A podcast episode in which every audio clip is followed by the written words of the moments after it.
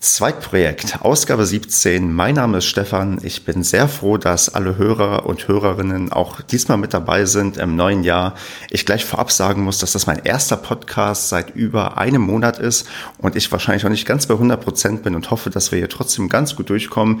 Denn heute reden wir über ein Thema, was mir doch einigermaßen doll am Herzen liegt. Es geht um Chancengleichheit beim Thema Bildung. Und wenn ich wir sage und so ein Thema habe, dann bin ich natürlich nicht alleine, sondern ich habe mit dabei die Annika von arbeiterkind.de. Hallo Annika.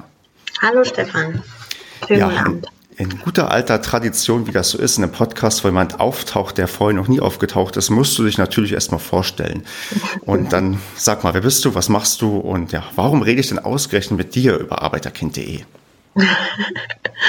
so viele Fragen auf einmal. Äh, okay, mein Name ist Annika, ich bin 36 Jahre alt. Ich habe als Ärztin in meiner Familie studiert. Ich habe äh, angefangen mit einer Hauptschulempfehlung. Ähm, witzigerweise, weil ich so schlecht in Englisch war, was witzig ist, weil ich anschließend Anglistik, Amerikanistik studiert habe und ähm, war dann auf der Realschule und wusste dann nicht so richtig, was ich dann machen wollte und habe mich so semi-professionell als ähm, Industriekauffrau beworben. Meine Eltern haben beide eine Ausbildung gemacht und irgendwie war so das ganze Thema Studium bei mir überhaupt nicht auf dem Schirm. Und ähm, dann habe ich mich in der Tür geirrt und war plötzlich angemeldet auf dem Wirtschaftsgymnasium und habe dann da Abitur gemacht. Auch da habe ich erst in der 12. Klasse verstanden, dass ich Abitur machen kann. Und mit dem Abitur in der Tasche habe ich dann das erste Mal so den Gedanken gehabt, aha, jetzt könnte ich ja studieren. Und dann habe ich äh, nach einem Au-pair-Aufenthalt gedacht, okay, du kannst Englisch, du kannst lesen, du liest gerne, also von daher studierst du einfach mal Anglistik, Amerikanistik, Germanistik und Pädagogik. Und das habe ich sehr, sehr äh, lange gemacht und ähm, mir ist aber im Grunde von Tag eins aufgefallen, dass es Menschen an der Uni gibt, die irgendwie ganz selbstverständlich ähm, sich bewegen und ähm, ganz viele Sachen schon vorher wissen, die ich, von denen ich noch nie gehört habe. Und da ist mir das erste Mal aufgefallen, dass es irgendwie so zwei Grüppchen gibt. Und ähm, genau, ich habe dann irgendwann ähm, mit sehr vielen Herausforderungen, aber schlussendlich abgeschlossen, war dann auf Jobsuche, was als Geisteswissenschaftlerin nicht so ganz einfach war und habe dann die Stellenanzeige bei Arbeiterkind gesehen und habe mich beworben und bin jetzt seit fünfeinhalb Jahren die hauptamtliche Bundeslandkoordinatorin für Arbeiterkind.de Niedersachsen und Bremen und darf die wundervollen Ehrenamtlichen in meinem Bundesland ähm, unterstützen, begleiten, ähm, bestärken und ihnen zur Seite stehen bei ihrem Engagement. Cool, sehr klasse. Also ich merke schon bei den ganz vielen Themen, die du gerade schon angeschnitten hast, das sind ganz viele, die ich auch auf dem Zettel habe, über die wir auf jeden Fall sprechen müssen. Und ähm, da würde ich dann quasi ja gleich mal einsteigen, so mit der ja, Definition, also Arbeiterkind, du hast gerade schon erzählt, du kommst ja aus einem Elternhaus, wo quasi beide Eltern nicht studiert haben. Reicht das schon aus oder brauche ich auch noch quasi, muss auch die restliche Verwandtschaft nicht studiert haben? Weil das ist eine Frage, die mich so ein bisschen umtreibt, weil ich habe auch Eltern, die nicht studiert haben, habe aber in der Verwandtschaft ein, zwei ja, Tanten oder und, äh, beziehungsweise eine Tante und ein Onkel, die studiert haben. Qualifiziert mich das noch als Arbeiterkind oder bin ich da dann quasi schon, ich will nicht sagen raus, aber ähm, schon ein bisschen privilegierter, was vielleicht gewisse Sachen angeht? Also grundsätzlich geht es bei uns bei Arbeiterkind.de darum, dass wir Leute unterstützen, die keine oder kaum Unterstützung aus ihrer Familie bekommen, äh, die die Ersten sind. Wenn jetzt die große Schwester oder der Bruder schon studiert haben, dann äh, wir weisen sowieso niemanden ab. Wer mhm. Fragen hat, kann sich an uns wenden. Ähm, grundlegend gibt es ja auch diese Arbeiterklasse ähm, in dem Sinne nicht mehr. Und ganz viele sagen, oh, meine Eltern sind aber Angestellte, wie, ist, wie geht denn das? Bitte haltet euch nicht da an diesem Namen so fest. Ähm, für uns ist, und das ist, glaube ich, die gängige äh, Definition, ein Arbeiterkind, ein Studierender oder eine Studierende der ersten Generation, jemand, der als erster in der Familie studiert, wenn die Eltern nicht studiert haben, wenn Papa und Mama nicht studiert haben, weil es ähm, tatsächlich so ist, dass bei der Berufsorientierung, und zwar losgelöst davon, was wir für ein Verhältnis zu unseren Eltern haben, diese den meisten Einfluss darauf haben, was wir wirklich entscheiden, wie für uns die Reise weitergeht nach der Schule und so weiter. Also die Eltern haben da eine ganz, ganz, ähm, eine ganz große Schlüsselrolle. Mhm.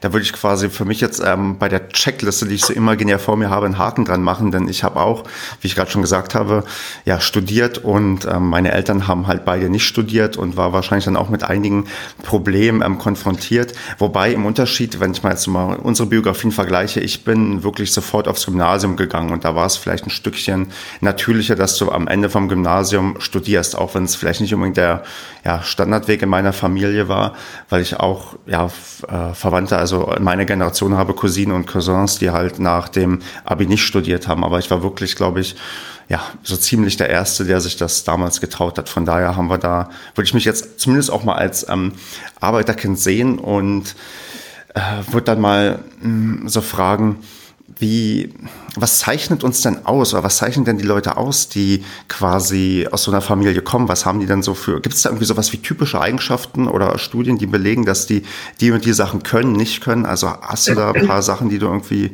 uns erzählen kannst? Ähm, statistisch gesehen tatsächlich ist es so, dass es ähm, zum Beispiel bei Leuten, die über den zweiten Bildungsweg kommen, also die eine Ausbildung gemacht haben, dass die äh, ganz unwesentlich andere Herausforderungen haben als die, die den direkten Weg gehen, und zwar nur in Bezug auf Zeitmanagement. Also es gibt da keine, keine Unterschiede, wenn man sich so die Studierfähigkeit in Anführungszeichen mhm. anguckt.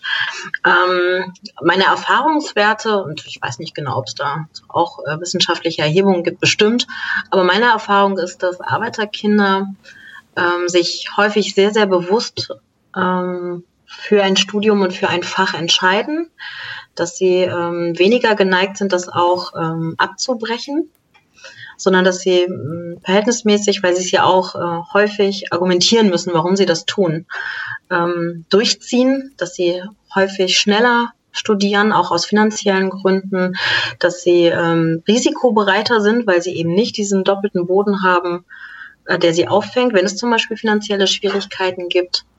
Eine große Bescheidenheit, die viele Ehrenamtliche äh, an den Tag legen. Und ähm, ja, und ich glaube, etwas, was, ähm, was häufig nicht, nicht gesehen wird, ist so dieses, dieses ähm, Leben können in zwei Welten. Also einmal in der akademischen Welt und dann einmal auch noch in der nicht akademischen Welt. Dieses, ich kann mit ähm, in meinem familiären Kontext mit Leuten sprechen. Ich kann an der Hochschule mit Professoren und Professoren ähm, sprechen. Ich habe diesen mich so ein bisschen angenähert an die beiden Welten, die da aufeinander, die dann in unserem Fall aufeinandertreffen. Verstehe, ja, du hast ein paar Sachen angesprochen, also die ich auch so einigermaßen gerade so wiedererkenne. Also gerade dieses Ding mit der bewussten Entscheidung und auch ähm, die Sache durchziehen. Ich glaube, das könnte durchaus recht typisch sein. Und gerade das Thema, was du angesprochen hast, Geld und Finanzierung spielt da, glaube ich, eine ganz, ganz große Rolle. Also ich weiß, wie ich, ich weiß gar nicht, wie ich damals darüber gedacht habe, als ich studiert hatte, weil das, was ich studiert habe, nämlich Mathematik, also nicht ganz was Geisteswissenschaftliches, sondern was eher, naja, technisch orientiertes, da habe ich halt sehr schnell gemerkt, dass das das das Richtige für mich. Aber was wohl gewesen wäre, wenn ich gemerkt hätte, dass das nicht das Richtige ist, da hat man, glaube ich, frühzeitig unter Umständen Probleme, die halt andere nicht haben, die halt diesen doppelten Boden vielleicht haben, von dem du gerade mhm. schon gesprochen hast. Absolut, absolut. Was man schon auch sagen kann, ist, dass ähm, Arbeiterkinder dazu tendieren, Fächer zu wählen, die, ähm, wo man sich was darunter vorstellen kann. Ne? Also ganz viele gehen zum Beispiel ins Lehramt, studieren auf Lehramt, dann ist auch zu Hause irgendwie klar, okay, der oder die wird Lehrerin oder Lehrer. Ähm, also dann ist das nicht so ganz abstrakt und mhm. äh, das, das ähm, weiß man dann auch in einer nicht traditionell akademischen Familie was ein Lehrer und eine Lehrerin macht. Also das ist, das ist zum Beispiel auffällig, dass das relativ viele ähm, Studierende der ersten Generation wählen. Okay. Ähm, wie war es denn bei dir, ähm, wenn ich fragen darf? Hattest du denn, also bei deiner Entscheidung hast du ja gerade schon erzählt, wie die gekommen ist, dass dir recht bewusst war, aber war es dann auch so, wo du angefangen hast, gab es da jemals Zweifel, ob es das Richtige für dich ist, oder war es ähnlich wie bei mir, dass du gemerkt hast, nee, das passt eigentlich und ich ziehe das eigentlich jetzt durch, weil es zu mir passt? Ich, ich war halt im Leistungskurs Deutsch. Ich habe ähm, hab in einem Jugendzentrum gearbeitet und ähm, für mich war das irgendwie so klar. Also nicht, dass ich, ich hätte von mir, glaube ich, nicht gesagt, dass ich besonders geeignet bin, aber irgendwie habe ich nach meinem Au-pair ja so viel Empowerment und so viel Unterstützung erfahren, meine Gastmutter war da auf jeden Fall auch so eine Schlüsselrolle, die gesagt hat, alles ist möglich, dass ich mir das zugetraut habe und ähm, auch relativ naiv gestartet bin und ähm, das dann auch nicht hinterfragt habe, sondern mich eigentlich schon ganz wohl in meiner Fächerkombination gefühlt habe. Hm, okay. Hm, wie ist es denn so bei, auch aus deiner Erfahrung? Ähm, ich glaube, du, genau, du bist ja in Niedersachsen quasi zuständig. Mhm. Ich bin ähm, im Osten groß geworden, wie man so schon sagt. Also ich bin in der, auch noch in der ehemaligen DDR geboren, weil ich vor 1990 geboren bin. Und in der DDR gab es, wenn man sich mal so die Zahlen anguckt, nur eine sehr, sehr geringe Quote von Leute, die überhaupt studiert haben. Also die wurde, was ich so mhm. gelesen habe, Schritt für Schritt runtergeschraubt. Und ich habe das auch ja auch bei mir ähm, in der Familie auch gesehen natürlich, dass dann entsprechend wenig Leute irgendwie, die in der Generation über mir waren, überhaupt studiert haben, weil dann aufgrund auch diverser politischer Hintergründe den Leuten das verwehrt wurde. Mhm. Hast du denn Erfahrungen mit Leuten, die jetzt sagen wir mal aus dem Osten nach Niedersachsen kommen, dass die sich vielleicht sogar noch mal ein bisschen schwerer tun, auch viel, viel sagen wir mal, ahnungsloser sind, weil sie, weil sie, ja, weil sie einfach noch, noch weniger Impulse irgendwie von außen bekommen haben oder finden gar nicht so viele den Weg ähm, Richtung Niedersachsen. Ähm, hast du da irgendwie Erfahrungen? Kann ich ehrlicherweise gar nicht zu sagen. Mhm. Ähm, da wäre es ganz gut, wenn du meine Kollegin aus, dem, aus Leipzig jetzt dran hättest. Die könnte dazu bestimmt ihre Erfahrungen teilen. Aber ich kann da wirklich nichts sagen, was wirklich so richtig Hand und Fuß hat. Nee, kein Ding. Dann konnte ich immerhin, immerhin meine quasi Erfahrung erzählen, dass ähm, bei mir, auch wenn ich so auch aus der Schulzeit und so, kenne ich da dann auch viele Leute irgendwie und äh, Mitschüler, wo es halt selten ist, dass man mitbekommt, dass die Eltern irgendwie einen akademischen Beruf haben, dass da man schon merkt, dass dann auch vielleicht ähm, in den Bundesländern dann nochmal ganz, ganz andere Voraussetzungen teilweise sind, dann ähm, habe ich, denke ich mal, an der Stelle vielleicht dafür sensibilisiert und ähm, vielleicht, wenn ich noch mal einen zweiten Podcast zum Thema mache, gucke ich mal vielleicht dann genauer mhm. auf die, auf die Bildungschancen nochmal in, in, in, Ost, in Ostdeutschland. Was ich also schon sagen kann, ist, dass ich habe ähm, ich habe übergangsmäßig auch die Ehrenamtlichen in Schleswig-Holstein betreut und in Hamburg. Ähm, also es ist schon so, dass in jedem Bundesland ähm, da andere andere andere ein anderer Ton auch herrscht und eine andere Zusammenarbeit und so. Also das ist schon, da gibt es schon unterschiedliche regional auf jeden Fall. Okay. Gut, dann würde ich jetzt mal so ein bisschen ja den Fokus so, so quasi auf, auf, ja, auf, auf, die, auf das große Ganze irgendwie legen und mal gucken, wie ist es denn in Deutschland so allgemein beim Thema Bildungsbenachteiligung und mal so ein paar Sachen durchgehen, die mir sofort auffallen, wo ich denken würde, dass dann Leute aus ja, Arbeiterfamilien, wir nehmen das mal jetzt als Synonym für das, was wir es halt vorhin definiert haben, dass, ähm, dass diese ähm, ja, Probleme haben oder vor anderen Herausforderungen stehen. Und da fällt mir als erstes sowas ein, Stichpunkt Benachteiligung durch Lehrer. Also ganz platt gefragt, gibt es das? Ich vermute jetzt fast ja. Und ähm, wie äußert sich denn das? Also das gibt es auf jeden Fall. Ähm, ich möchte natürlich jetzt nicht in das große Lehrerinnen- und Lehrerbashing äh, einsteigen, weil das wäre auch nicht gerecht. Aber es ist de facto so, dass ähm, zum Teil auch unterbewusst, zum Teil sehr bewusst, aber größtenteils unterbewusst äh, Lehrerinnen und Lehrer dazu tendieren, ähm, Schülerinnen und Schüler, die deren Eltern studiert haben, äh, anders zu bewerten. Also da gibt es Erhebungen, dass ähm, Schülerinnen und Schüler, die eben nicht aus dem akademischen Kontext kommen, ähm, eine andere Empfehlung ne, für die Schullaufbahn bekommen als andere. Also das gibt es auf jeden Fall. Ja, das ist, ähm, das kann ich mir auch irgendwie ganz gut vorstellen. Ich meine, dann gerade wenn man dann weiß, okay, der, die und die Eltern haben vielleicht den und den ähm, Background und ich gerade was ich mir, wo ich auch selbst über mich mal nachdenke, wenn ich jemals irgendwie ähm, Kinder haben sollte und dann ähm, damit irgendwie konfrontiert werde, dass vielleicht mein Kind ein ein, weiß nicht, einen unfähigen Mathelehrer oder so hätte und ich mich dann über den aufrege, dass oder vielleicht auch dann mal gewisse Sachen adressiere, dann auch bei irgendwelchen, keine Ahnung, Elternsprechabenden, dass das schon einen gewissen, naja, Eindruck machen kann, auch, auch, auch gewisse Sachen irgendwie verändern kann. Ich meine, man hört ja immer wieder, dass, dass ähm, ja, Eltern sich prinzipiell auch ein bisschen mehr einmischen als vielleicht noch früher, was irgendwie Schule und so angeht.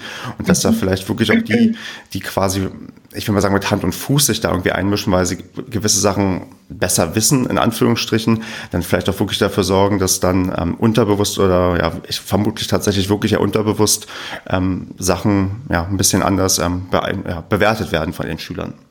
Auf jeden Fall. Also das glaube ich auch. Ich glaube, äh, ein Aspekt ist vielleicht auch so eine Art Ehrfurcht, was Lehrerinnen und Lehrer sagen. Also ich glaube, dass es auch häufig in Familien vorkommt, dass gesagt wird, naja, ähm, das sind die Expertinnen und Experten und die werden das schon wissen.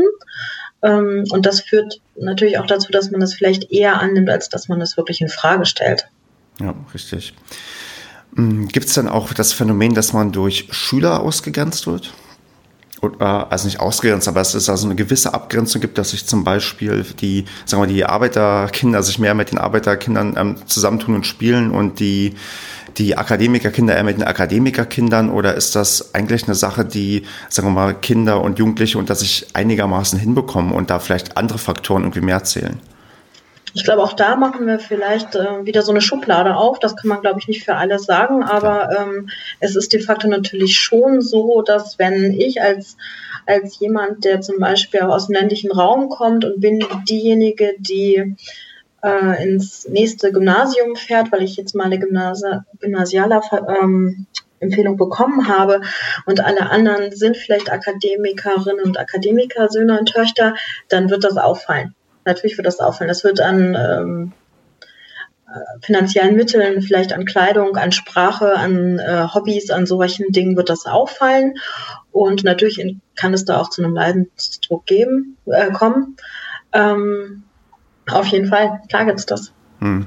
Und wenn ich jetzt ähm, mit Lehrern und nach Lehrern und Schülern gefragt habe, was gibt es denn noch für Faktoren, die da irgendwie eine Rolle spielen, dass unser Bildungssystem so ja undurchlässig an der einen oder anderen Stelle ist oder an vielen Stellen sogar? Naja, also grundsätzlich ist es ja so, dass auf dem Papier wir ein durchlässiges System haben. Also im Grunde genommen ist es ja wirklich möglich, ähm, von der Hauptschule mit einem, mit ein bisschen mehr Zeit dann auch auf dem Gymnasium zu landen. Ich glaube, es ist eher das, was gesellschaftlich so auch noch so in einem Kopf drin steckt. Ah, okay. Also es sind so eher die unsichtbaren Hürden, die da zum Tragen kommen. Ähm, auf dem Papier ist ja alles möglich und ist es äh, fair und ist es, genau, ist es durchlässig. Und haben wir ein durchlässiges Schulsystem. Hm, und was, also, kannst du irgendwie so ein Beispiel nennen, was so in den Köpfen dann vielleicht so drin ist, also wo sich das irgendwie vielleicht ähm, stark äußert oder wo man das irgendwie mal festmachen kann? Hm, das wüsste ich nicht. Also ich, ich, ich merke schon, dass es individuell auch auf die Lehrerinnen und die Lehrer ankommt. Also es mhm. gibt, es gibt ganz, ganz tolle, wunderbare Lehrerinnen und Lehrer, die da sehr sensibel sind. Und es gibt auch viele Ehrenamtliche bei uns in der Community, die sagen, hätte ich den Lehrer nicht oder die Lehrerin nicht gehabt. Also das war mein Mentor, meine Mentorin, die gesagt hat, so, und du machst Abitur und du guckst mal Richtung Studium. Also ähm, ich glaube, was man sagen kann, ist, es steht und fällt damit, wen man so in seinem Umfeld hat und ob man jemanden hat, der an einen glaubt. Also jede Person braucht ja mindestens eine Person, die sagt, ich glaube an dich und du schaffst das. Und ähm, dann ist es auch fast, fast egal, wer das ist. ah, verstehe. Ich meine, gut, dann hast du wahrscheinlich oft diesen Faktor, dass du vielleicht deine Eltern hast, die das A nicht einschätzen können oder B nicht einschätzen wollen und sagen, mach mal lieber, mach, lern mal lieber was Richtiges irgendwie. Mhm. Weil ich habe heute auch noch in Erinnerung, wie mir manchmal vielleicht ähm, nahegelegt wurde, mach doch einfach irgendwie eine Ausbildung in der Bank, ähm, ist irgendwie ein solider, toller Job irgendwie. Mhm. Was ich, äh, wenn mit, mit meinem heutigen Erfahrungsschatz so denken würde, oh Gott, zum Glück hast du sowas nicht gemacht, weil das halt über A überhaupt nicht zu mir passt und B auch der Job gar nicht mehr so toll ist, wie er vielleicht noch vor ein paar Jahren war. Also irgendwie mhm. den, den Ruf des ähm, seriösen, guten ähm, Menschen, der irgendwie in der Bank arbeitet, den gibt es, glaube ich, auch nicht mehr. Von daher mhm. ähm, hatte ich da schon Impulse, die jetzt nicht unbedingt daran gegangen sind, hier studiere doch irgendwie Mathematik. Und wenn man dann natürlich klar von, dann von einem Lehrer vielleicht das Feedback bekommt, nee, hier macht das, das ist natürlich dann ein Denkanstoß, auf den man vielleicht sonst gar nicht gekommen wäre. Auf jeden Fall. Und mhm. Eltern machen das ja aus, äh, aus Fürsorge und Liebe, ne? Also das ist ja jetzt nicht, dass die einem Chancen verwehren wollen, sondern die meisten Eltern machen sich einfach Gedanken und denken, ich kann nicht unterstützen oder wie sollen wir uns das leisten? Und das ist ja keine böse Absicht, sondern äh, meistens ein, ein Zeichen von Fürsorge und Liebe. Und ähm, ich denke, das muss man auch so sehen. Also wenn, wenn zwei, wenn Papa und Mama eine Ausbildung gemacht haben, haben damit gute Erfahrungen gemacht und führen ein ähm, zufriedenes Leben, dann ist es ja völlig legitim auch zu sagen, du, dann mach doch das, was wir gemacht haben. Also für uns hat das gut funktioniert und du bist eine von uns, also könnte das für dich auch funktionieren. Also auch das äh, kein Elternbashing, bitte. Nee, auf gar keinen Fall. Also klar, ähm, die, die geben natürlich auch logischerweise die guten Erfahrungen weiter und mhm. von den schlechten Erfahrungen brauchst du äh, deine Kinder zu beschützen, also versuchst es. Also ähm, ich, ich, ich finde es gut, dass du die ganze Zeit auf die Individualität der Situation eingehst, weil das, man neigt, glaube ich, sehr schnell dazu, dann immer gewissen Bevölkerungsgruppen die Schuld zu geben und das ist natürlich mhm. ähm, völlig falsch, aber es gibt ja immer so Muster, wo man dann sagen kann, dass tendenziell Sachen vielleicht häufiger passieren und ähm, in der durch die und die Leute, aber äh, ist immer, glaube ich, richtig zu betonen, dass natürlich nicht alle immer nur quasi dann das Gegenteil wollen von dem, was vielleicht gut ist. Da hast du. Das gibt es natürlich auch, ne? Das ja, gibt es natürlich, natürlich auch. Es gibt, es gibt wirklich doofe Lehrerinnen und Lehrer und es gibt natürlich doofe Eltern und das gibt es alles, aber die breite Masse von Menschen, und ich habe sehr viel kennengelernt, die, die wollen wirklich unterstützen und die verstehen auch, dass Berufsorientierung einfach sehr schwierig ist, gerade in unseren Zeiten. Also wir, wir denken immer, es müsste doch so viel einfacher sein durch ähm, die Nähe zum Internet und den ganzen Möglichkeiten, dass man alles recherchieren kann. Aber gleichzeitig ist es ja so, dass diese jungen Menschen so wahnsinnig viele Möglichkeiten haben und sich entscheiden müssen. Richtig, genau. Und äh, das fällt schwer. Ja. Äh, wie wäre es, wenn wir mal dann jetzt so ein bisschen drüber reden, was denn so die, ja, sagen wir mal, klassischen Probleme sind, die einem irgendwie bevorstehen, wenn man ja studieren möchte. Und man hat jetzt vielleicht doch jemanden gefunden, der sagt, hier mach das mal, du kannst das gut. Mhm. Äh, mit was haben denn die Leute als erstes immer zu kämpfen? Also gibt äh, natürlich wahrscheinlich auch wieder individuell unterschiedlich, aber was ist denn so die Mehrheit ähm, mhm. der Probleme irgendwie, die ähm, vor die Leute stehen? Also das Hauptthema ist die Finanzierung. Mhm. Also in Familien, wo noch keiner studiert hat, da ist es eben nicht klar, dass man BAföG beantragen kann. Da ist es nicht klar, dass es äh, eine große Vielfalt von Stipendien gibt, auf die man sich bewerben kann. Ähm, was, was gut geeignete oder gut äh, verbindbare Studienjobs sind und so. Das gibt es alles nicht als Erfahrungswissen und deswegen ist auch die meisten Anfragen sind bei uns, da geht es ums liebe Geld. Mhm. Sei es von Eltern als auch von Schülerinnen und Schülern oder auch Studierenden. Ähm, gleich danach kommt Studien, Studienorientierung. Also woher weiß ich denn, ähm, was ich studieren will? Oder auch die Frage, lohnt sich ein Studium überhaupt? Das sind so die großen Fragen. Und dann die Herausforderung, erste Hausarbeit schreiben, vorbereiten auf eine Klausur, halt so der Studienalltag. Das sind auch ganz viele Fragen, die bei uns landen. Hm. Dann gerade die Frage, also wenn jemand zu euch kommt und fragt, ähm, was soll ich eigentlich studieren, wie geht man denn daran? Naja, wir sind keine ausgebildeten Studienberater, sondern wir machen alles fest an unserer Erfahrungen. Das heißt, wir erzählen zum Beispiel, warum wir uns für ein Studienfach entschieden haben. Wir zeigen auf, wo man zum Beispiel gucken kann, welche Studiengänge es überhaupt gibt. Da gibt es ja ganz, ganz viele wunderbare ähm, Homepages, auf die man gucken kann. Wir verweisen an Ansprechpartnerinnen und Ansprechpartner, zum Beispiel die Studienberatung. Und ähm, ganz häufig können die Ratsuchenden dann auch von unseren Tipps profitieren. Ah, okay.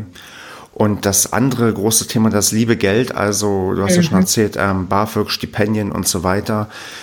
Äh, das ist ja auch immer so eine Sache.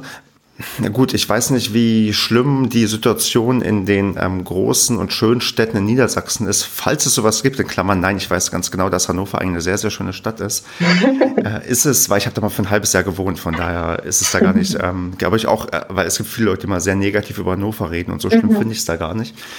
Ähm, wie ist das denn? Also ist das, äh, gerade das Thema BAföG ist ja immer so eine Sache. Ich habe auch BAföG bekommen und bei mir hat es zum Leben gereicht. Ich habe in Paderborn studiert, da war das einigermaßen möglich, auch mit dem Höchstfördersatz, den ich damals bekommen habe. Wenn ich mir jetzt vorstelle, dass einige in München studieren oder einige auch in Berlin, ist das ja teilweise wahrscheinlich quasi unmöglich. Wie ist es denn jetzt bei dir konkret in deinem Bereich, wo du die Leute ja, betreust, in Niedersachsen? Also kann man da mit allein mit BAföG eigentlich alles studieren oder gibt es da auch Sachen, wo es eigentlich dann doch wieder schief geht und noch eigentlich viel mehr gemacht werden muss? Also grundsätzlich würde ich ähm, sagen, dass man von dem Höchstsatz BAföG nicht leben kann. Mhm. Also es gibt, eine, äh, es gibt eine Berechnung, die aussagt, dass Studierende pro Monat ungefähr 820 Euro brauchen. Wenn jetzt der aktuelle Regelsatz BAföG Höchstsatz bei 735 liegt, dann sieht man daran schon ganz deutlich, dass da eine Lücke ist. Und dann haben wir ja das Problem, du hast es eben schon angesprochen und klar, ähm, Hannover, Göttingen, Oldenburg und so, das ist noch nicht die Liga München, Hamburg, Berlin. Aber ähm, es ist trotzdem wahnsinnig teuer geworden. was die Mietpreise angeht und auch was Semesterbeiträge und sowas ankommt. Also bei uns äh, kommt zum Beispiel jetzt, und das ist in einer Situation, wo es noch nicht mal losgegangen ist mit dem Studium, Leute auf uns zu, die sagen, ich würde ja gerne anfangen, aber ich kann mir nicht den ersten Semesterbeitrag und dieses Einschreiben, das kann ich mir schon nicht leisten. Und da greift halt BAföG auch noch nicht. Das Problem mit BAföG ist, dass ähm, sich viel zu wenig trauen, einen BAföG-Antrag zu stellen. Also es gibt okay. ja, gab, es gab eine Reform oder es gab eine Verbesserung des BAföGs vor zwei Jahren ungefähr, wo klar ähm, der BAföG-Ansatz angehoben wurde und wo auch quasi mehr Leute berechtigt sind, BAföG zu bekommen. Aber ähm, meines Erachtens, und das zeigen auch die Erfahrungen von den Ratsuchenden, ist einfach der Antragstellen viel zu kompliziert. Es gibt viele Situationen, ähm, wenn man sich mit seinen Eltern auseinandersetzen muss, weil die das Studium nicht unterstützen, dann ist es schwierig. Wenn man zu einem Elternteil keinen Kontakt mehr hat, dann ist es schwierig. Und es dauert halt auch, bis man BAföG bekommt. Und das schreckt ganz viele ab. Außerdem ist es bei Studierenden der ersten Generation in den Familien häufig so, a, über Geld redet man nicht und b, Schulden macht man auch nicht. Und das ist eine miese Kombination, weil natürlich ja. BAföG schon Schulden sind. Also was die meisten nicht wissen, ist, dass wenn man sich sein Studium mit Bachelor und Master mit dem Höchstsatz finanziert, dann bekommt man ungefähr 42.000 Euro davon zurück zahlen muss man 10.000, das ist die Schuldendecke. Und ähm, diese 10.000 Euro, die ja im Vergleich zu den 42 wirklich ähm, geringer Teil ist und das noch zinslos, ähm, das schreckt Leute schon ab, BAföG zu beantragen. Aber ich äh, habe das auch durch. Ich bin auch noch dabei, meine BAföG-Schulden abzutragen mit dem kleinstmöglichen ja, Abstotterungssatz. Ist mhm. den Leuten das bewusst, dass die am Ende diese Deckelung von 10.000 haben? Also in mir war das irgendwann recht früh bewusst. Ich habe das irgendwie recht früh gelernt, weil ich musste damals auch einen ähm, Studienkredit für Studiengebühren aufnehmen, die damals in NRW eingeführt wurden. Die kamen ja irgendwann mhm. auch mal ähm, phasenweise, die ja dann zum Glück irgendwann wieder abgeschafft wurden. Wo aber damals auch war die ähm, Deckelung Studiengebührenkredit plus BAföG maximal 10.000, wo dir quasi mehr oder weniger Geld halt geschenkt wurde. Mhm. Ist den Leuten das wirklich so schlecht bewusst, dass es quasi da diese Grenze gibt? Absolut. Okay. Absolut. Also ähm, da, das ist ein großes, großes Angstthema. Und ähm, wenn, wenn du äh, als Studierende, als Studentin, als Student äh, nach Hause kommst und sagst, ich möchte gerne BAföG beantragen und kommst auf Gegenwehr wegen Unwissenheit im Sinne von Nein, wir machen keine Schulden und so geht das nicht und hm, hm, hm, dann ist es schwierig.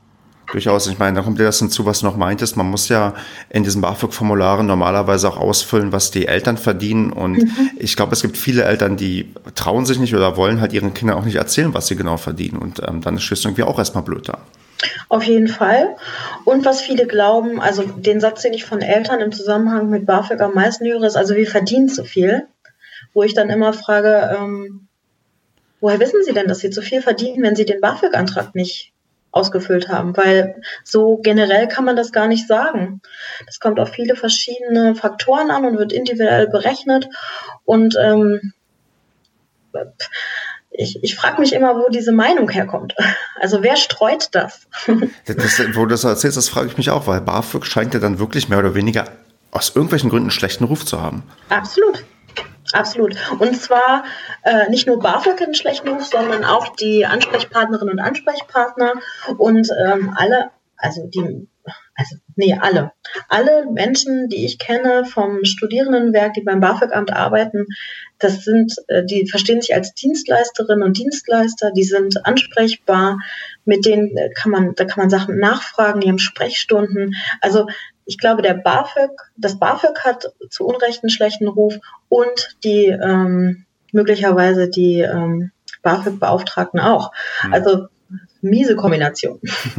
Ich überlege da gerade, ich glaube, mein Erstkontakt mit einem äh, Mitarbeiter dort, das war ein sehr also es war so ein gefühlt so ein klassischer Beamter, der einfach so alles ähm, abhakt, ganz stur und starr, aber das recht professionell abgewickelt hat. Aber ich glaube, der stand noch kurz vor der Rente. Danach hatte ich auch eine sehr, sehr nette Sachbearbeiterin. das, ähm, das kann ich eigentlich nur bestätigen, dass die Leute, mit denen ich zu tun hatte, auch, es gibt, glaube ich, ja auch, wenn ich mich richtig erinnere, die Möglichkeit eines Vorschusses, wenn dein BAföG-Antrag noch etwas länger liegt, wobei ich nicht weiß, wie das heute aussieht, ob das immer noch mhm. so der Fall ist. Auf jeden Fall. Also man kann eine Vorausrechnung machen. Am besten ist einfach direkt zum Studentenwerk oder Studierendenwerk in der Nähe gehen, also zu dem, wo man sich einschreibt oder auch ähm, erstmal zu einem anderen äh, in der Nähe von zu Hause und mal einen Vorabcheck machen, den Einkommensnachweis von vor zwei Jahren mitnehmen der Eltern und ähm, mal gucken, was passiert und einfach offen sein und fragen. Wichtig ist, alle bitte einen BAföG-Antrag stellen. Ja, das, das klingt jetzt irgendwie so, so einfach, aber nee, du hast schon recht. Und ähm, sei es, wenn du auch nur 100 Euro bekommst, der Hauptsache, du nimmst erst mal mit, was du kriegst, weil eine Hälfte ist ja sowieso geschenkt, weil du ja mhm. nur die Hälfte zurückbezahlen musst und im Notfall hast du irgendwie die Deckelung. Und wenn du irgendwann halt dann anfängst zu verdienen, wirst du ja wahrscheinlich auch mehr haben als dein BAföG-Höchstfördersatz und kannst auch recht angenehm das wieder zurückbezahlen, was du an Schulden hast. Also das merke ich ja jetzt selbst auch. Ich habe jetzt nicht ähm, großartig Probleme und kenne auch nicht viele Leute, die großartig Probleme haben, das irgendwie zurückzubezahlen. Und selbst dann gibt es ja Möglichkeiten, ähm, das später zurückzuzahlen. Ich habe letztens, glaube ich, erst gelesen, dass man auch darüber diskutiert, nach 20 Jahren eventuell solche BAföG-Schulden dann komplett ja, zu, also zu vergessen, dass man mhm. sagt, okay, wenn, wenn es jemand 20 Jahre nicht schafft, zurückzubezahlen, ja gut, dann kann man es auch sein lassen, dann ist es auch nicht so schlimm, weil das mhm. in Anführungsstrichen, Anführungsstrichen die paar Euro sind jetzt auch nicht unbedingt so wichtig für den Haushalt. Ja, das steht, das steht jetzt gerade zur Debatte. Das wollen sie vielleicht ab dem Wintersemester so einführen. Ich weiß noch nicht, ob das wirklich so ist, aber ähm, ja, das habe ich auch gehört. Und ähm, ja, BAföG ist halt eine Möglichkeit der Studienfinanzierung und ähm, man sollte da wirklich seine Chancen ausloten. Genau. Die andere Möglichkeit, die du genannt hast, waren die Stipendien. Was kannst du denn dazu erzählen? Also ich, ich, ich erinnere mich auch, dass ich so einige aus meinem Umfeld kenne, die ein ähm, Stipendium bekommen haben und ironischerweise waren es eigentlich oft Leute, die es gefühlt gar nicht nötig hatten, weil die eigentlich aus einem recht gut situierten Elternhaus kamen. Ja, also ähm, aus meiner Erfahrung ist es so, ich habe nichts über Stipendien gewusst und wenn ich was gewusst hätte, dann hätte ich mich beworben und hätte gute Chancen gehabt, weil ich einfach ähm, schon immer ganz viel ehrenamtlich gemacht habe. Ähm, aber ich habe es nicht gewusst. Und das ist so die Hauptschwierigkeit, dass vielen nicht bewusst ist, dass es eine wahnsinnig große Stipendienlandschaft gibt.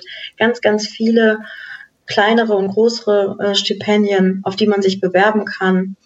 Ähm, genau, die halt sehr vielfältig sind. Da haben wir die Begabtenförderwerke, die, äh, wo jeder für sich mal gucken kann, äh, was sind meine Werte und mit welchem Werk kann ich mich vielleicht identifizieren. Und viele nutzen ihre Chancen nicht. Also ich kenne so wahnsinnig viele junge, hochengagierte Leute, die wahnsinnig viel gemacht haben, sei es beim DLRG oder bei den Pfadfindern oder, oder, oder, oder, oder die sich politisch alle, äh, engagieren und ähm, die dann aber immer noch im Hinterkopf wieder haben, nee, ich bin nicht engagiert genug und nein, Stipendien ist ja nur für die 1,0 äh, Abi-Leute und so. Und das ist de facto nicht der Fall. Okay.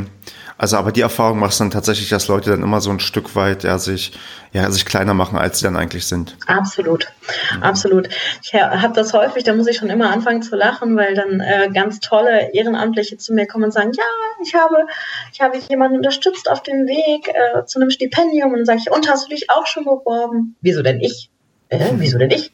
Ich so, weil du unglaublich engagiert bist. Also das ist sehr spannend. Okay. Irre. Gut. Dann hast du noch das Thema Nebenjob angesprochen. Ist denn, also erstmal so vorab, hast du denn während deines Studiums nebenbei gearbeitet oder arbeiten müssen? Ähm, ich habe so ziemlich alles falsch gemacht in meiner Studienfinanzierung, was man machen kann. Ich habe ähm, BAföG be, ähm, beantragt, habe das dann auch ein Jahr bekommen und dann gab es Schwierigkeiten. Und schlussendlich bin ich hochverschuldet aus dem Studium gegangen, weil ich einen ähm, Studienkredit aufgenommen habe, bei dem ich mich nicht habe anständig und vor allen Dingen unabhängig beraten lassen. Und ich habe zeitweise bestimmt mehr gearbeitet als studiert. Also ich, ich sage immer, alles, was legal war, habe ich als Studentin äh, Jobs gemacht.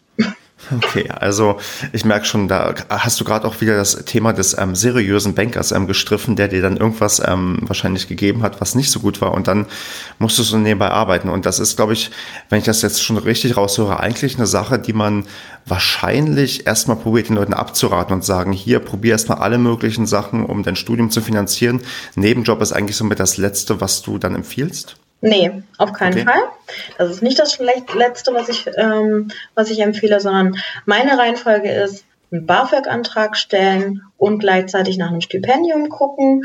dann, ähm, dann ist BAföG im besten Fall erstmal so der Backup. Wenn man dann ein großes Stipendium von einem der begabten Förderwerke bekommt, dann kann man dann, wenn man das erste Geld bekommen hat, beim BAföG-Amt anrufen, beim Zuständigen und sagen, ich brauche kein BAföG mehr, ich bin Vollstipendiatin oder Vollstipendiat äh, nächste Möglichkeit ist ein Nebenjob, aber ein anständiger Nebenjob. Also wie kann ich auf legale Weise und mhm. ähm, im Rahmen, der als Student oder Studentin richtig ist, nämlich nicht mehr als 20 Stunden, was kann ich in der Zeit tun, was mich vielleicht auch langfristig noch weiterbringt? Also ich kann, denke da an äh, Hiwi-Stellen an der Uni oder an der Hochschule, die, ähm, die ganz gut bezahlt sind und wo man ganz viel lernt. Ich selber war im Gleichstellungsbüro ganz lange. Und ähm, ja, das oder Werkstudent und dass man schon mal Arbeitserfahrung macht. Wichtig ist, glaube ich, dass man einen Job findet und ich habe ich hab alles durch. Ähm, es wäre toll, wenn ihr einen Job nehmt, wo ihr nachts zu Hause seid. Es wäre gut, wenn ihr wenn ihr einen Job macht, wo ihr am nächsten Tag arbeitsfähig seid. Das also das ist wichtig.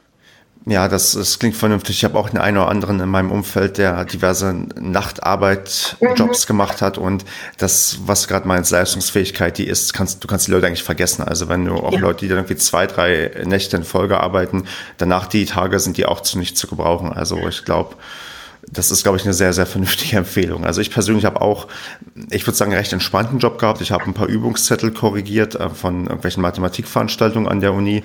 Und mhm. das war auch so, auch erst eine Sache, die ich aber auch erst ab dem, ich glaube, vierten, fünften Semester gemacht habe. Vorher dachte ich, okay, konzentrierst dich voll aufs Studium, willst es irgendwie schaffen, was wir von meinten, irgendwie das durchziehen und ähm, die bewusste Entscheidung. Und habe dann irgendwann gemerkt, okay, ich habe noch genug irgendwie Kapazitäten, dass ich nebenbei noch ein bisschen was arbeiten kann. Aber gerade so zum Anfang, glaube ich, also wenn es geht, das ist halt immer die Frage, ist es finanziell alles möglich, sollte man, würde ich zumindest immer den Leuten raten, möglichst viel zu studieren und viel von dieser Zeit auch mitzunehmen und dann nicht dieses Jahr sich zu sehr in Arbeit stürzen, weil die Studentenzeit kann halt auch eine sehr, sehr schöne Zeit irgendwie sein, die man dann irgendwie so erlebt. Also so ging es mir zumindest. Das würde ich, das würde ich auch sagen. Gleichzeitig würde ich dir äh, in Bezug auf die Hiwi-Jobs ein bisschen widersprechen, weil mhm. wenn Papa und Mama selbst Hiwis waren, dann kriegen die natürlich, äh, ihre, ihre Kinder kriegen dann schon vor dem ersten Semester den Tipp, bewirb dich doch an der Uni, da kannst du arbeiten. Während wir Arbeiterkinder wieder keinen Plan haben davon. Das heißt, äh, ich sage das sehr, sehr häufig, dass wenn ihr arbeiten müsst, dann guckt nach einem schönen, spannenden Hiwi-Job. Ähm, das ist so die erste Anlaufstelle, die ich euch raten kann. Und dann traut euch, euch zu bewerben, weil das mhm. machen auch ganz viele nicht. Und ja. äh, tatsächlich die schlechteste Möglichkeit ist für mich auf jeden Fall ein Studienkredit aus eigenen Erfahrungen. Also das sollte, sollte man wirklich ähm, nur sich mit auseinandersetzen, wenn nichts mehr geht. Ja, also bei mir war es auch so, ich hatte dann ähm, zum Masterende ist mein BAföG quasi ausgelaufen, mein Anspruch, weil ich halt noch ein bisschen länger da gebraucht habe. Und da hatte ich mir ein, ich weiß nicht, ich glaube, es ist die KfW, die dann irgendwie noch für eine gewisse Zeit irgendwie so einen Kredit darüber hinaus ähm, ermöglicht. Den habe ich mir auch dann ähm, gegönnt, weil ich dachte, okay, inzwischen sind die Kosten, die da auf mich zukommen, waren auch sehr, sehr also für verhältnismäßig überschaubar und ich wusste, okay, das reicht, damit ich das Studium fertig mache und dann kriege ich das auch irgendwie weg und habe das auch zum Glück geschafft. Aber ich habe auch von Leuten gehört, die dann irgendwie damit, keine Ahnung, fünfstelligen Beträgen dann irgendwie mit irgendwelchen Bildungskrediten raus sind. Mhm. Und das ist wahrscheinlich wirklich nicht unbedingt das Geilste, weil man sollte nicht ähm, dazu übergehen, dass das irgendwann selbstverständlich wird wie in Amerika, dass du dann teilweise auf horrende Summen irgendwie hängen bleibst und die ersten paar Jahre deines Berufslebens eigentlich nur mit beschäftigt bist, Schulden abzuarbeiten. Also auch da nochmal den Tipp, äh, sich unabhängig beraten zu lassen. Es gibt immer so, so, man kann das recherchieren, welche, welche die verträglichsten Studienkredite sind und so. Und da muss man einfach nicht blauäugig so wie ich reinlaufen, sondern einfach gucken, was ist jetzt eine logische Entscheidung. Sprecht da mit Leuten, die sich da ein bisschen auskennen. Ich mit äh, 22 habe da nicht die richtige Entscheidung getroffen und ähm, holt euch da Unterstützung. Hm. Eine andere Sache, die du angesprochen hast bei den klassischen Problemen, sind der Alltag, also so der Studienalltag, wie organisiert man sich, was macht man? Und da würde ich jetzt mal so, also erstmal so naiv fragen, vielleicht kriegen Unis das vielleicht inzwischen ein bisschen besser hin, vielleicht die ähm, Studenten an die Hand zu nehmen und zu sagen, wie man zu studieren hat? Oder ist das quasi so hier, ihr seid jetzt hier und ihr müsst alles selbstständig auf die Reihe bekommen? Weil ich erinnere mich, dass gerade durch diese Umstellung auf Bachelor Master ist es gefühlt alles ein bisschen verschulter geworden, mehr, also mehr Mentorenprogramme, wo dir auch gesagt wird, du musst das und das tun, das den und den irgendwie an der Hand in manchen Studiengängen, der dir erzählt, ja, wie was funktioniert.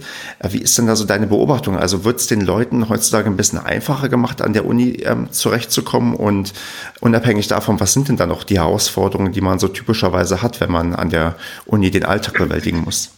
Also grundsätzlich habe ich schon den Eindruck, dass sich die Hochschulen und Universitäten ähm, da kreativ zeigen und Möglichkeiten aufzeigen, wo man Unterstützung bekommt. Ich glaube tatsächlich, dass es, äh, wenn du der oder die erste bist in der Familie, die studiert hat, weißt du nicht, wonach du fragen sollst. das ist so das Problem. Also ich glaube, dass die Hochschulen und Unis viele Angebote haben, Schreibwerkstätten und so weiter und so fort. Ich habe auch schon gehört, dass Leute nicht zur Orientierungswoche gehen konnten, weil sie arbeiten mussten. Das ist, äh, das ist total bitter, weil wir alle wissen, äh, alle, die studiert haben, die Orientierungswoche ist quasi mit die wichtigste Woche, hm. weil man da die Leute kenn, äh, kennenlernt, mit denen man meistens bis zum Ende studiert. da bilden sich ganz schnell Grüppchen. Also da passiert einiges. Entweder weiß man die Angebote nicht, man kennt sie nicht, man weiß nicht, wonach man fragen soll und es ist ähm, auch nochmal so eine Hürde, um Hilfe zu bitten. Hm, klar. Und wen, wen siehst du denn da am ehesten der Pflicht? Sind es tatsächlich so die Universitäten, die sowieso, glaube ich, auch durch dann, du hast ja teilweise diese, diese äh, ja, Abitur nach zwölf Jahren und so, weil du eh teilweise recht junge Studenten hast, dass da wirklich irgendwie mehr von der Uni kommen muss? Oder wer ist denn so, so da am ehesten der Pflicht? Oder muss die Gesellschaft da irgendwie mehr sensibilisiert werden? Wie hast du da spontan so eine Art ähm, Lösungsrezept, was eigentlich gemacht werden muss, damit man auch von dem Alltag irgendwie da besser ankommt und ähm, besser weiß, was man zu tun hat? Also ich grundsätzlich würde ich ähm, mit würde ich Tipps geben und der Tipp wäre, äh, liebe Leute, lasst euch nicht verrückt machen, ähm, wenn ihr mit 18 an die Hochschulen und Universitäten kommt und möchtet vorher noch ins Ausland gehen oder ähm, eine Rucksacktour durch Australien machen oder so, dann tut das. ihr seid jung, es ist alles fein, macht euch keine Sorgen, es ist egal, ob ihr mit, also es ist meine persönliche Meinung, ob ihr mit 18, 19 oder 20 anfängt oder auch später. Also ich würde einmal dafür plädieren, gibt den Leuten einfach ein bisschen mehr Zeit und ähm, würde sie dazu einladen, auch Chancen für sich zu nutzen und ähm, in der Pflicht sehen. Ich würde den ich würde sagen, nehmt die Orientierungswoche mit, informiert euch von Anfang an, welche Unterstützung es gibt, nutzt die, seid offen mit dem, was ihr braucht. Also seid, seid mutig und sagt, ich bin in einer finanziellen Schieflage. Irgendwie komme ich nicht mit klar mit dem Hausarbeiten schreiben. Ich, ich bin in einer blöden Wohnsituation. Was kann ich tun? Also viele, die an der Uni arbeiten und an den Hochschulen arbeiten, die wollen euch Studierende unterstützen und dementsprechend, ihr müsst es ihnen sagen. Ihr müsst da offen sein und mutig sein und sagen, ich brauche jetzt eigentlich das, mir so und so geht es mir gerade. Das, das klassische, man soll sich trauen, Fragen zu stellen, dieses Ding. Es gibt keine dumme Fragen, es gibt nur dumme Antworten. Das gilt da, glaube ich, sehr, sehr stark, dass die wirklich mhm. die Leute, ja, die müssen einfach was sagen, weil dann, es gibt ja niemanden, der sagt, na, nee, musst du schon selbst wissen, sondern, na klar, sagt man dir dann vielleicht, was du zu tun hast und was du nicht zu tun hast. Also, das ist, glaube ich, ein ganz, ganz richtiger Punkt. Und eine andere Sache, die du angesprochen hast, gerade so die, sagen wir mal, die gesellschaftliche Sicht, die kann ich bei dir nur unterschreiben mit dem Ding, es ist egal, wann du anfängst zu studieren, studiere mit 18, 19 oder 20. Und auch dieses Ding, man, man darf auch ruhig in Anführungsstrichen scheitern. Ich kenne auch Leute, die haben nach dem ersten Semester gemerkt, das ist irgendwie das völlig Falsche, ich studiere jetzt was anderes. Und aus denen ist auch was geworden, weil ich erinnere mich noch sehr gut, in der Schule hatte ich mindestens eine Lehrerin, die sehr betont hat, wie wichtig das ist, dass man, ähm, weiß nicht, einen stringenten Lebenslauf hat, am besten natürlich keine Lücken und alles ähm, perfekt und immer erklärbar und immer gut und immer toll. Und dass, wenn man dann mal erstmal merkt, dass das gar nicht so schlimm ist, wenn man mal vielleicht was ausprobiert, was nicht klappt und das auch einigermaßen ja begründen kann. Ich meine, es ist ja auch ein, eine Kunst, sich einzugestehen, okay, das war jetzt irgendwie nicht so doll und ich habe jetzt was anderes, Besseres für mich gefunden. Dass man da auch die Angst vor verliert, dass man was, ja, was falsch macht, weil jeder Mensch macht Fehler und es ist halt immer die Frage, wie du damit umgehst. Und am Ende des Tages wollen wir doch, dass alle jungen Menschen oder auch Leute, die ja über den zweiten oder dritten Bildungsweg an die Hochschulen und Universitäten kommen, dass die schlussendlich das finden, wofür ihr Herz brennt. Darum geht's doch. Und wenn sie da äh, erstmal sich ausprobieren müssen oder auch mal entscheiden müssen, ist überhaupt ein Studium was für mich oder auch nicht, ähm, äh, dann, dann ist das so. Also Umwege erhöhen die Ortskenntnis. Ähm, ich glaube, dieses, äh, das muss stringent sein und so, das stresst alle und ich glaube, am Endeffekt ist das nicht mehr so. Also ich glaube, dass ähm, wenn man für sich gesagt hat, ich habe probiert zu studieren, habe es ausprobiert und es ist nicht mein Ding, dann lernt man daraus auch ganz viel ähm, für, den, für die Zukunft. Und ähm, ich möchte einfach nur dazu ermutigen zu sagen, ihr habt es probiert, ihr habt das Studienfach vielleicht gewechselt. Am Ende des Tages geht es darum, dass ihr das findet, was euch, ähm, was euch glücklich macht und euch zufrieden macht. Und mhm. darum geht's. Ja, da hast du gerade einen Punkt angesprochen, wo ich denke, okay, das hätte man vielleicht schon im Intro sagen sollen, dass das hier nicht so sein soll, dass wir sagen, geht auf jeden Fall studieren, sondern es ist wirklich also das Ding, ja, man, man sucht halt das, was zu einem passt. Und wenn es halt ja ein Studium ist, dann ist es ein Studium. Und wenn es halt kein Studium ist, dann ist es halt dann eine Ausbildung. Also das, das, das ist jetzt ein bisschen hier drin versteckt mitten in der Aufnahme, aber vielleicht wäre es am Anfang ganz gut gewesen zu sagen, wir wollen nicht, dass alle studieren. Also die Leute dürfen natürlich frei wählen, was sie gerne machen möchten, aber natürlich sollte jeder die Chance haben, das zu machen, was er machen kann und machen will. Genau, das ist der Ansatz von arbeiterkind.de, etwas, was wir uns häufig anhören müssen, naja, ihr wollt ja, dass alle studieren. Und das ist de facto nicht so, sondern wir möchten, dass alle Schülerinnen und Schüler die Möglichkeit bekommen, eine informierte Entscheidung zu treffen und sich zu entscheiden nach ihren eigenen Wünschen, nach ihren eigenen Begabungen, nach ihren eigenen Befindlichkeiten, was sie möchten. Genau, und damit hast du jetzt quasi die goldene Brücke gebaut zu dem, dass wir jetzt mal ein bisschen noch erzählen, was denn eigentlich arbeiterkind.de genau tut und was es damit auf sich hat. Mhm. Weil ich ich überlege, also ich bin, glaube ich, auf euch, also ich habe euch schon länger im Kopf, denn ich habe das mal auch an meiner Uni gesehen, dass es da zumindest äh, zu meiner Zeit auch mal eine lokale Gruppe da gab, einen Stand hatte und auf sich aufmerksam gemacht hat. Und ja, jetzt, da ich äh, jetzt mal recht blauäugig an die ganze Sache rangegangen bin, aber so ein rudimentär weiß, was ihr macht, ähm, Erzählt mal, wie, wie, wie viele seid ihr? Wo gibt es euch überall und wo seid ihr denn am meisten präsent, abgesehen jetzt vielleicht an der Uni, wo ich studiert habe? ja, also Arbeiterkind ist eine spendenfinanzierte Bildungsorganisation. Uns gibt es seit zehn Jahren. Wir haben 2018 unser zehnjähriges Bestehen ähm, gefeiert. Angefangen hat es mit ähm, dem Engagement von äh, unserer Gründerin Katja Urbatsch, die vor zehn Jahren äh, mit einer Website gestartet ist und gesagt hat, man müsste mal alle Informationen für Studierende der ersten Generation bündeln. Und dass jetzt diese Community mit 6000 Ehrenamtlichen, die wir aktuell sind, in 75 lokalen Gruppen sind, das hätte sie sich nicht erträumen können.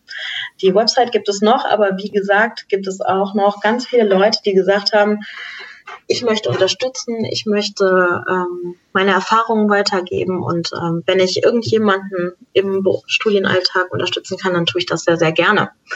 Und ähm, genau, wir sind eine der größten äh, Communities für Studierende der ersten Generation gehen in Schulen, machen Schulvorträge zu den Fragen, warum studieren, was studieren, wie finanzieren, sind an Infoständen vertreten, bieten offene Sprechstunden an.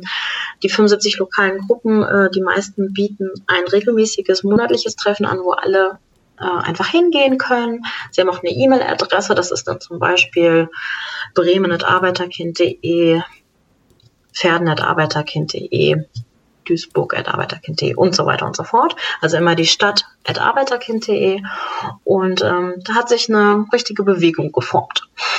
Okay, ähm, du hast erzählt, ihr geht an Schulen. Wie, wie, wie kommt ihr denn zu den Schulen? Also wissen die von euch und laden die euch ein oder müsst ihr euch da vorstellen und die sagen, Mensch, klingt ganz interessant, tragt mal bei uns vor. Also wie, wie läuft das denn ab? Auch da gibt es so alles. Da gibt es Leute, die aufgrund der vielen Presseberichte, die über uns ähm, häufig geschaltet sind, ähm, oder wir sind häufig in den Medien, in der Presse, haben uns mit zehn Jahren auch schon etwas etabliert, ähm, kommen Leute auf uns zu und fragen, ob wir nicht auch zu ihnen kommen können.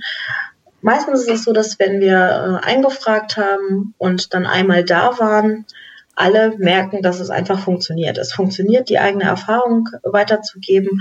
Ähm, Also es ist so, wir kommen in die Schulen und dann haben wir häufig den, den Eindruck, okay, die Schülerinnen und Schüler denken so, oh Gott, was kommt jetzt? Wer, äh, was kommt jetzt wieder für einen Vortrag? Und dann fangen wir an und erzählen unsere eigene Geschichte. Und dann sind auf einmal äh, volle Konzentration da, die Handys sind weg und äh, dann kommt es zu einem wirklichen Austausch mit Fragen und mit ja, mit ganz viel Ermutigung. Und wenn wir an einer Schule waren, dann sind wir, äh, werden wir meistens wieder eingeladen. Ja, okay, cool. Und wie alt sind so die Ehrenamtlichen bei euch? Sind das alles Leute, die noch studieren oder Leute, die ähm, schon fertig sind? Also gibt es da irgendwie so eine, sagen wir mal, typische Altersrange, wer sich bei euch so ehrenamtlich engagiert? Nö, das gibt es nicht. Also es gibt Schülerinnen und Schüler, die sich ähm, zum Beispiel bei uns ähm, informiert haben und die sagen, ach, das finde ich super, da bringe ich mich jetzt schon ein, die bringen sich jetzt schon ein Okay. Ähm, und sprechen mit ihren äh, Klassenkameradinnen und Kameraden, Studierende, Berufstätige. Wir haben ähm, auch ein paar Senior-Mentoren und Mentorinnen, also Leute, die aus dem Beruf schon ausgeschieden sind, verberentet sind, die sich bei uns einbringen. Man kann sich primär bei uns einbringen, sei es in der Gruppenorganisation, also in der Organisation der lokalen Gruppe vor Ort, im 1 zu 1 ähm, Unterstützung mit, mit Ratsuchenden oder halt äh, bei Schulveranstaltungen oder Informat also Infoständen auf Bildungsseiten okay. und so. Gut, und du bist jetzt für ein, wie ich finde, recht großes Gebiet verantwortlich, weil Niedersachsen, Niedersachsen ist ja nicht wirklich klein. Mhm. Was, was machst du dann die ganze Zeit eigentlich so? Gibt es, es ist mal so diese Frage nach dem typischen Arbeitstag, die stelle ich jetzt vielleicht nicht, sondern vielleicht so deine, deine, deine typischen Tätigkeiten oder Sachen, die öfters mal vorkommen. Also kannst du da mal so ein bisschen erzählen, was du eigentlich den ganzen Tag so ja, machst? Ja, den typischen Arbeitstag gibt es nicht. Das sagt ja jeder, das sagt ja fast jeder. Ja, bei, bei mir ist es wirklich so. Mhm. Also ähm, man kann das so ein bisschen unterscheiden zwischen Bürotagen und Tagen, wo ich unterwegs bin. Ähm, Niedersachsen ist es ein Flächenland, das heißt, da ähm, bin ich häufig auch mit ähm, den Öffis unterwegs. Ähm, mein primäres, mein primärer Job ist es, für die Ehrenamtlichen ansprechbar zu sein, sie zu unterstützen, sei es bei der Planung von Schulveranstaltungen oder bei dem organisatorischen rund um die lokale Gruppe. Ähm, ich mache bedarfsorientiert Schulungen und Trainings und Workshops und ähm, ja, im Grunde genommen, ganz einfach gesagt, mein Job ist es, die Ehrenamtlichen dabei zu unterstützen, Spaß, Freude und ähm, in ihrem Engagement zu haben. Okay. Bist du, bist du die Einzige, die quasi fest in Niedersachsen angestellt ist, oder hast du irgendwie noch andere Leute, die da quasi mit unterstützen und mitarbeiten? Ich bin die Einzige, die für Niedersachsen und Bremen zuständig ist. Ähm, das ist bei uns, wir sind Bundeslandkoordinatorinnen ähm, und äh, jeweils eine Kollegin hat ein oder zwei Bundesländer, die sie unterstützt. Wir haben ein paar äh, Kolleginnen, die äh, regional übergreifend tätig sind aber äh, für Niedersachsen und Bremen bin ich die Einzige. Bin die Ansprechpartnerin für die Ehrenamtlichen als auch für Schulen oder andere Bildungseinrichtungen. Bin die Ansprechpartnerin für Presse, bin die Ansprechpartnerin für Hochschulen, Universitäten. Genau, also so die Ansprechpartnerin für alle. Okay, cool. Und wenn ich jetzt selbst einen Bock habe, dann werde ich mich wahrscheinlich an meine Lokalkoordinatorin, Lokalkoordinator melden und dann ähm, mhm. kann der mir sagen, wie ich mich wo einbringen kann.